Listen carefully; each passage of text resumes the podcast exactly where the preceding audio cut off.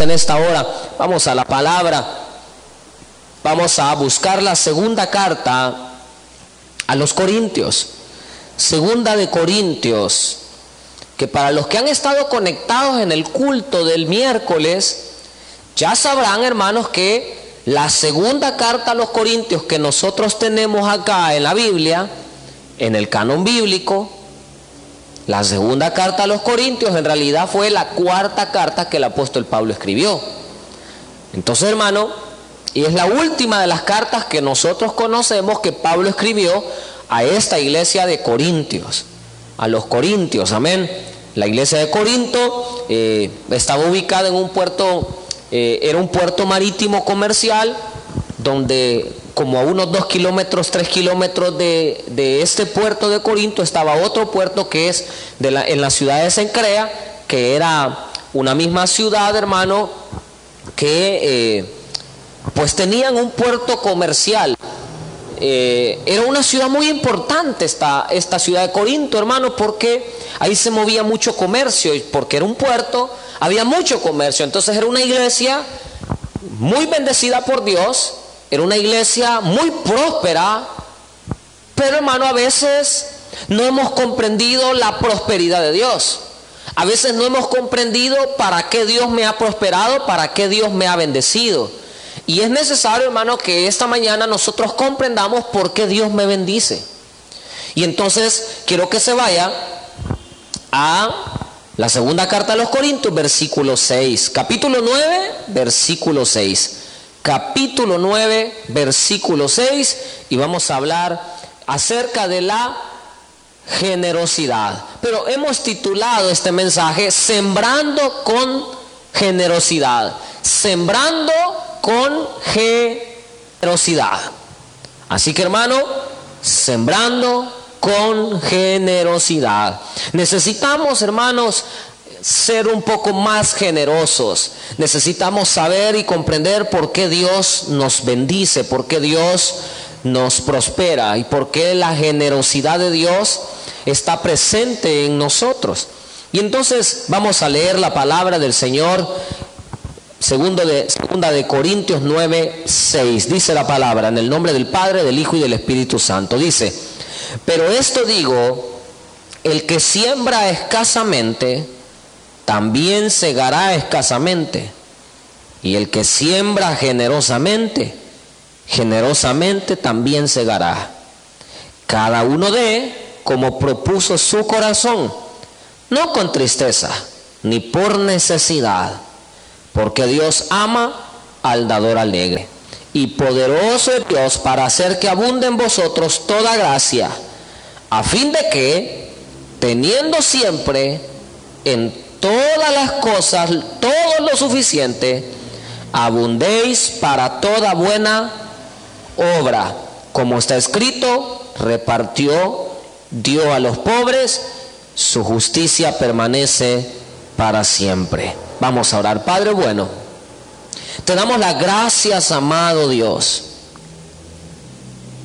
porque esta mañana estamos reunidos en espíritu, Estamos reunidos como hermanos, aunque sea a la distancia, pero estamos en un mismo sentir, alabando y glorificando tu nombre. Que en esta hora, papito Dios, seas tú derramando de tu gloriosa presencia. Y oro, Señor, para que tu palabra pueda correr, pueda fluir en nuestro, en nuestro ser, en nuestro espíritu, y que cause, Señor, cambios en nosotros. Oro Espíritu de Dios por todo aquel que está en casa.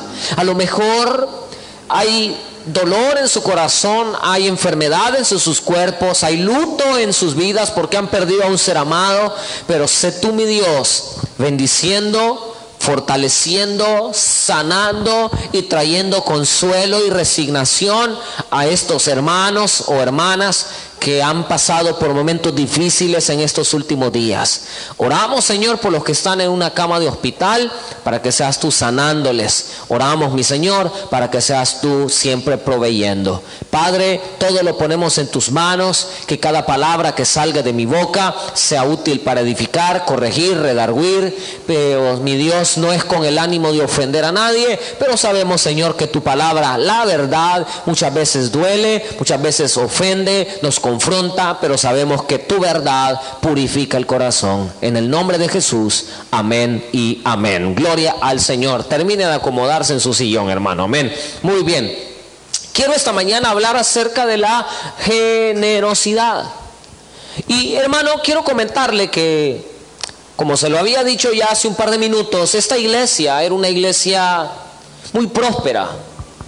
Era una iglesia muy próspera, hermano, porque en esta ciudad, que era una de las ciudades más importantes del Imperio Romano, por no decir la, una, la más importante, esta ciudad, hermano, tenía mucho comercio y al haber mucho comercio la gente tenía mucho poder adquisitivo, tenía mucho dinero.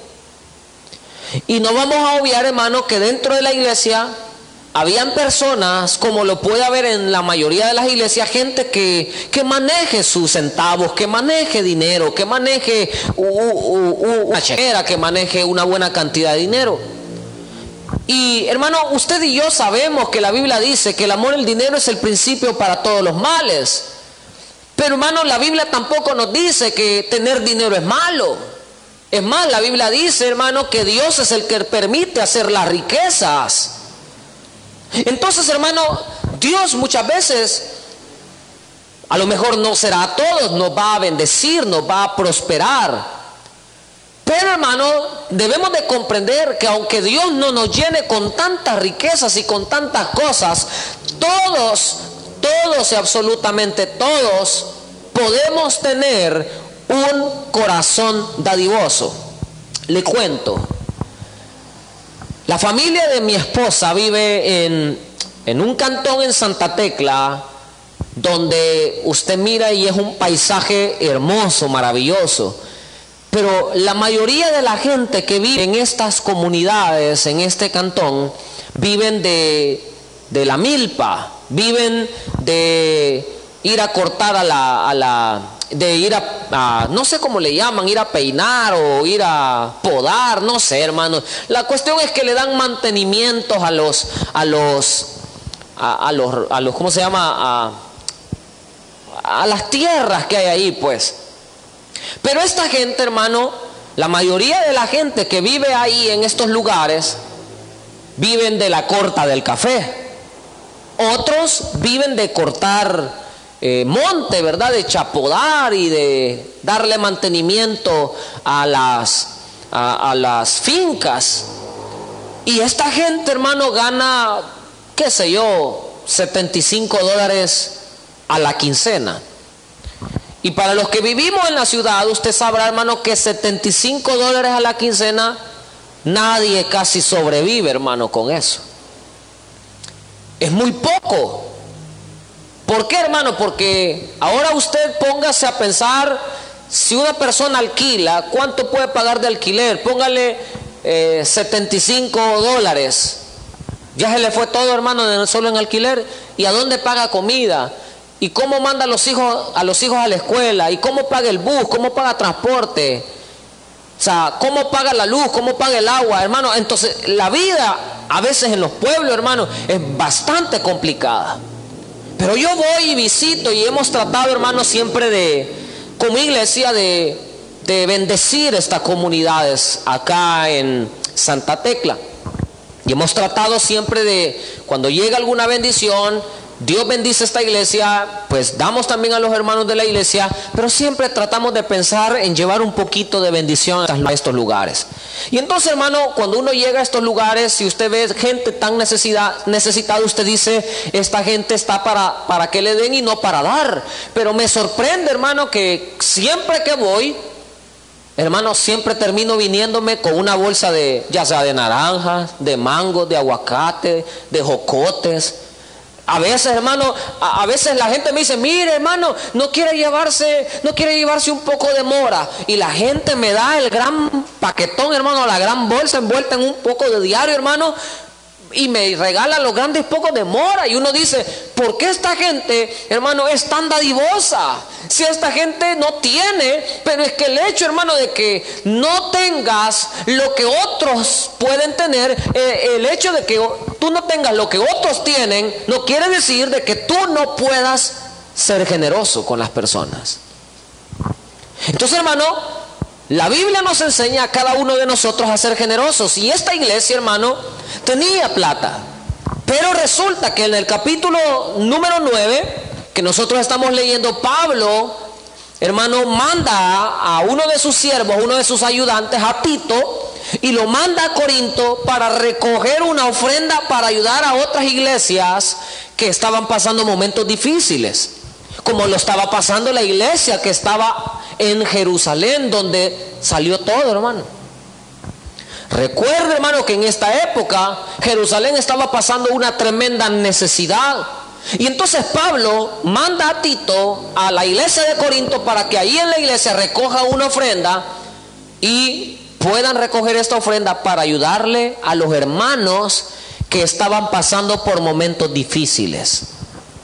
Y yo me he sorprendido, hermano, en este tiempo de cómo la iglesia, cómo ustedes en este tiempo se han vuelto muy generosos con la iglesia.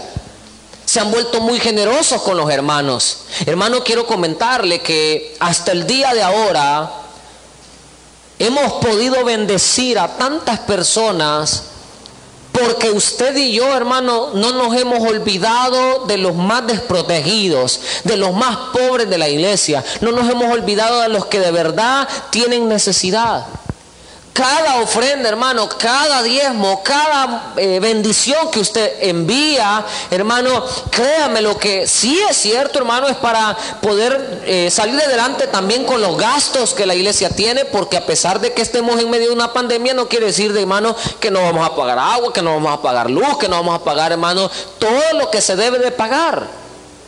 Pero también, hermano, mucha de esta bendición que usted envía, que usted da, es para poder ayudar y para poder bendecir a muchas personas. Entonces, hermano, siempre nos invita a ser generosos. Y ahora la iglesia de Corinto, hermano, la iglesia de Corinto ahora tiene eh, la bendición de Dios, tiene los recursos que Dios les ha permitido tener, pero entonces ahora debo yo de entender para qué Dios me ha bendecido y por qué Dios, hermano, me ha dado lo que me ha dado. Y quiero que vea conmigo el versículo 6. Mire lo que dice el versículo 6, capítulo 9. Pero esto digo, el que siembra escasamente, también segará escasamente. Y el que siembra generosamente, generosamente también segará. La pregunta es, hermano, hermano, ¿estamos siendo generosos abundantemente? o nos, o nos hemos vuelto personas extremadamente tacañas. No estoy hablando, hermano, solo de dar a la iglesia. No estoy hablando solo de compartir sus diezmos, sus ofrendas con la iglesia. No, estoy hablando de cómo usted se comporta, de qué manera usted maneja la generosidad con sus amigos, con sus vecinos. Porque, hermano, porque este tiempo, hermano, que estamos viviendo, este tiempo que estamos atravesando en el planeta Tierra, porque no es una cuestión que solamente... Eh, sea con El Salvador, sino que es una cuestión a nivel mundial. Pero ¿cómo estamos nosotros siendo de generosos con los que tenemos alrededor de nosotros? ¿Qué tan generosos nos hemos vuelto? Hermano, me sorprende porque eh, hay familias a las que yo les he, he, llamado por teléfono, no tengo el número de todos y si usted a usted no le he llamado preguntándole si usted necesita alimentos o no tiene alimentos, hermano, no es porque no quiera, sino porque no tengo su número, no tengo su WhatsApp, no tengo absolutamente nada. Pero hermano, lo he dicho mil veces a través de este, de este medio, hermano, si usted necesita alimentos, por favor, mándeme un mensaje y nosotros vamos a tratar de proveerle un poco de alimentos, ¿no es cierto? Pero hermano, se trata, hermano, de de cómo estamos nosotros sembrando. No se trata de cantidades, hermano, no, se trata de esa intención que hay en nuestro corazón. ¿Por qué? Porque si usted se recuerda, hermano, cuando aquella mujer que fue a dar eh, un par de blancas, un par de centavitos, por decirlo de esta manera, al templo. Jesús, hermano, estaba allí con sus discípulos y Jesús viene y ve a uno que llevaba la gran bolsada de dinero y, hermano, lleva la maletada, la paquetada de billetes, pero también ve a esta ancianita que dio de lo que ya no tenía, de lo que le faltaba. Y Jesús le pregunta a sus discípulos, ¿quién dio más? Los discípulos, pues, como todos vemos humanamente hablando, las cantidades y no las intenciones. Y entonces, hermano, Jesús dice, señores, no se equivoquen. Esta señora dio más porque dio de lo que le faltaba. Hermano, estos tiempos son tiempos de siembra. Y la generosidad es una semilla que Dios nos ha dado a nosotros. Por eso la Biblia dice que el que siembra escasamente también segará escasamente. Hermano, a lo mejor tú tienes algo que le va a servir a alguien más. A lo mejor tú tienes algo que le va a servir a tu hermano, pero hermano, muchas veces somos tan tacaños que no lo damos porque estamos pensando, ¿y si me falta en el futuro?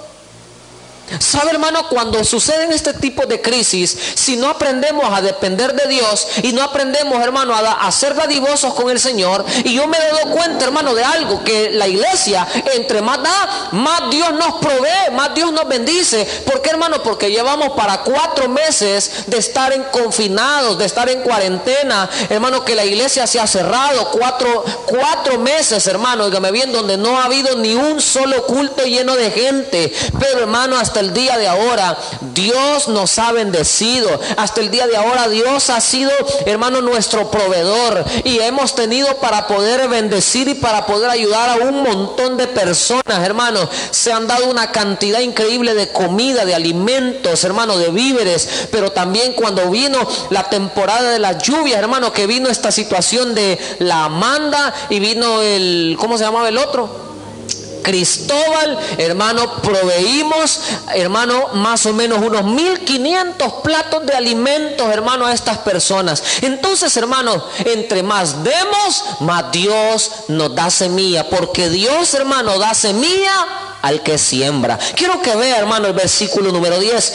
Y el que da semilla al que siembra y pan al, al que come, proveerá y multiplicará vuestra sementera y aumentará los frutos de vuestra justicia. ¿Sabe qué está diciendo, hermano? Que usted y yo, hermano, debemos de bendecir a otros. Debemos de dar, hermano, lo que tengamos allí. Y a veces, hermano, nos va a doler cuando Dios nos diga que demos lo que nos, a nosotros nos gusta. Mi hermano, yo me acuerdo me acuerdo en una ocasión que me fui, de, me fui tres días a orar a un lugar. Y los que me conocen ya saben a dónde fui. Me fui tres días, hermano, con un par de amigos pastores y nos fuimos tres días a un lugar de oración. Tres días orando allí, hermano, intensamente, como usted no tiene idea. Y uno cuando llega de pastor, hermano, a ese lugar, uno tiene que quitarse, hermano, eh, el título de pastor, porque uno cree que cuando uno es pastor tiene que la gente, oh, ahí viene el pastor y rendirle un poco de pleitesía. No, hermano, en ese lugar no es así. Y tener la humildad de sentarse y de que un par de cipotes nos predicaran, hermano. Cipotes nos predicaban y uno decía, eh, eh, y, entonces uno cuando no tiene la humildad, uno se comienza a escuchar los mensajes de estos cipotes y uno dice, teológicamente eso está equivocado. a ver, entonces, pero hay que tener la suficiente humildad, hermano, de escuchar a otros. Y entonces nos fuimos, tres días de oración y un día antes de venirnos, nos, vendríamos eh, por la mañana, pero un día antes de venirnos, estaban predicando y dijeron los jóvenes, bueno, vamos a pasar la ofrenda. Y hermano, yo andaba cierta cantidad de dinero, que no le voy a decir cuánto era, pero yo andaba cierta cantidad de dinero, hermano, que no era nada despreciable, hermano, amén. Y Dios me dijo, dalo todo, me dijo. Señor bendito, yo. hermano. Y yo, hermano, yo comenzaron a pasar la ofrenda y yo era casi de los últimos. Y yo decía, Señor, ¿y de verdad crees que lo des todo? Decía yo, Y entonces yo decía, Señor, pero que... Y entonces, hermano, pero el Espíritu Santo no me dejaba tranquilo, hermano. Y, me estaba, eh, por decirlo de esa manera, me remordiendo la conciencia. Y yo le decía Señor, Señor, pero, pero es bastante pinto. Mire, hermano, y yo le decía al Señor, Señor, y de verdad crees que lo de todo, le decía yo. Y entonces el Señor me decía, dalo todo. Yo quiero que lo des todo. Y yo había escuchado testimonios de personas que, decían, mire hermano, yo eh, oí la voz de Dios y me dijo de que lo diera todo y lo di todo. Y cuando salí de la iglesia alguien vino y me bendijo más de lo que yo había dado. Yo he oído testimonios así. Y yo decía, ¿será que me va a pasar lo mismo? Decía yo. y entonces yo, hermano, eh, bueno, híjole, Señor, bueno, en el nombre de Jesús te voy a hacer caso, papá. Voy a darle todo lo que me están pidiendo que dé, Señor. Hasta el último centavito, de verdad, lo digo, hermano, hasta el último centavito que andaba, lo saqué, hermano, porque era todo, ¿no es cierto? Hermano, saqué. No le voy a decir que con tanta alegría porque le estaría mintiendo, hermano, pero en obediencia a Dios, hermano. Hermano, saqué y ay, Señor, ahí va. Y lo di todo, hermano. Y yo lo veía que iba allá, ahí iba el hermano con el canastito. Pero hermano, luego de eso vino una gran satisfacción a mi corazón de haber sido obediente a Dios y haber sido obediente. Y a veces va a doler cuando Dios te pide que des algo. No le voy a decir, hermano, de que Dios al salir de ahí, el Señor vino y alguien, ¿verdad? Paró en un carro y me dijo, mire, el Señor me ha mandado a bendecirlo. No, hermano, porque no vi nada. Amén. Es más, esa misma noche, después de ese culto, todos los amigos con los pastores con los que andábamos, nos dieron permiso en ese lugar de mandar a comprar pupusas. Y, y, me, y, me, preguntaban, hey, ¿cuántas vas a querer? Y yo me quedaba callado, hermano, porque ya no andaba nada. Y entonces le digo yo a mis amigos, no, no, a ver, agüita voy a tomar. y entonces, hermano, pero me dijeron, no, hombre, hasta que les tuve que decir, no, es que es que no ando nada. no les dije por qué, pero no, es que no voy a comer pupusas porque no ando. entonces, no, no te preocupes, aquí la vamos a hacer entre todos, que no sé qué. Y hermano, pero Qué bueno, hermano, sentir cuando uno es obediente. A veces nos va a doler dar algunas cosas que Dios nos pide que demos. Pero esta iglesia, hermano, la Biblia dice que esta iglesia era una iglesia, hermano, que había comprendido para qué Dios los había bendecido. Había comprendido, hermano, para qué Dios los había llamado. A veces el Señor te va a decir, hermano, lo que me digo a mí, yo no lo sé. Pero a veces el Señor te va a decir, mira, ahí tenés en tu casita dos libras de frijoles.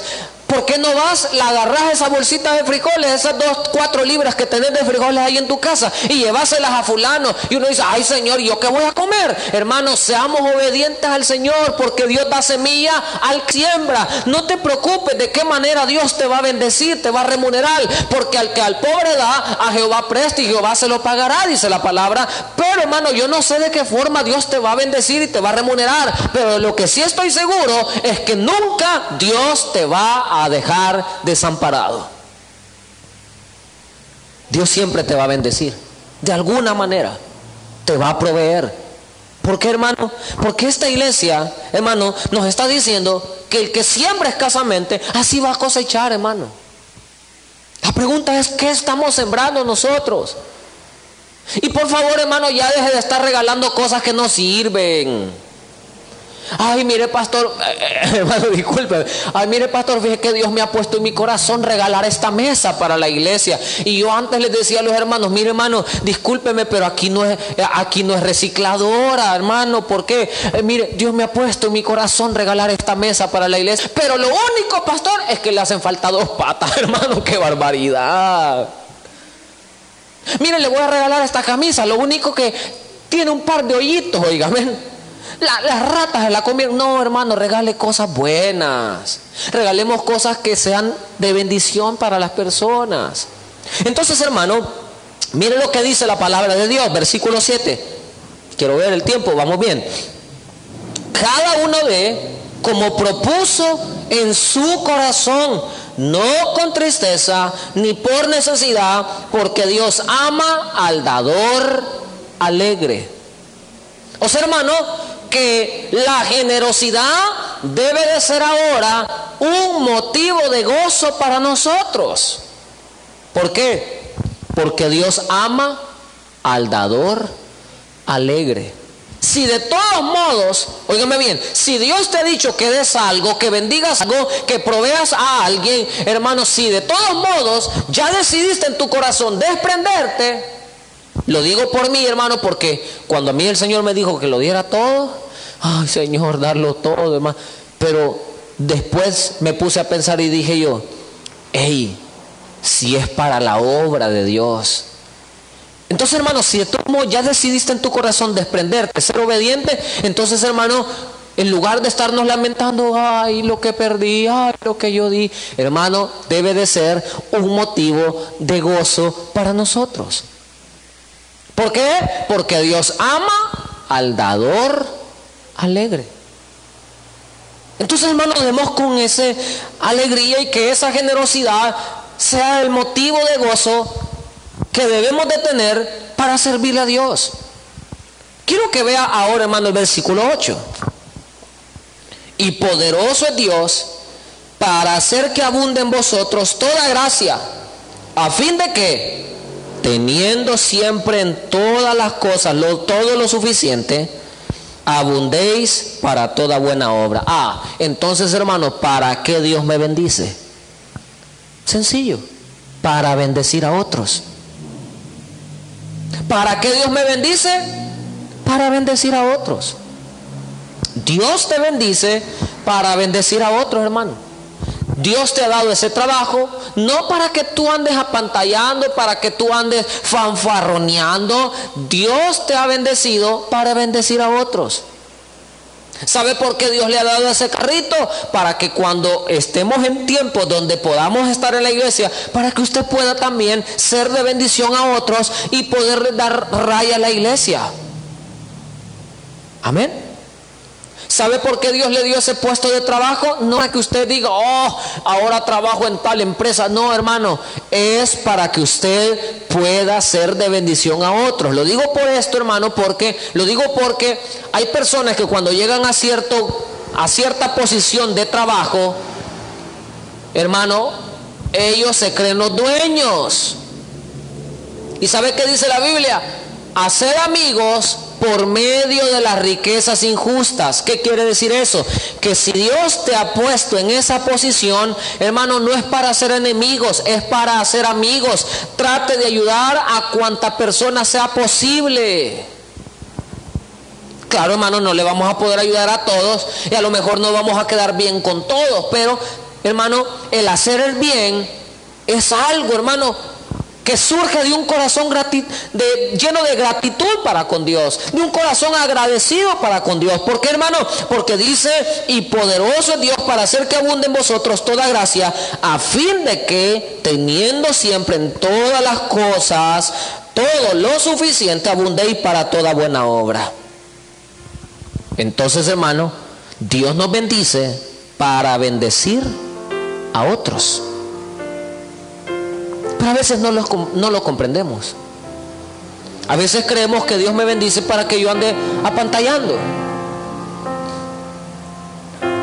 A veces creemos que Dios me bendice para que la gente me vea que, que, yo soy próspero. No, hermano.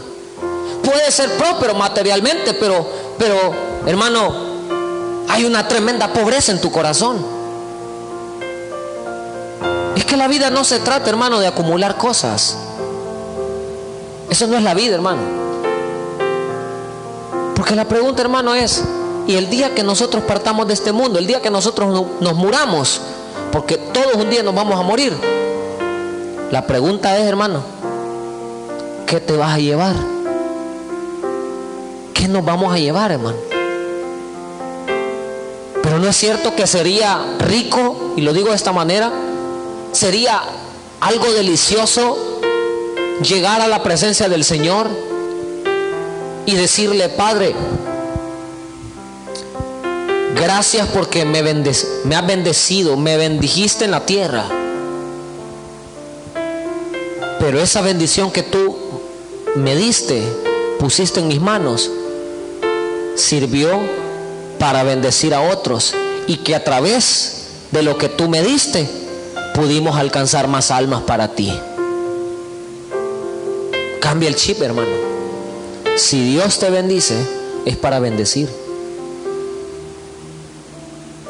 Que tú digas, Señor, con lo que me diste, ganas almas.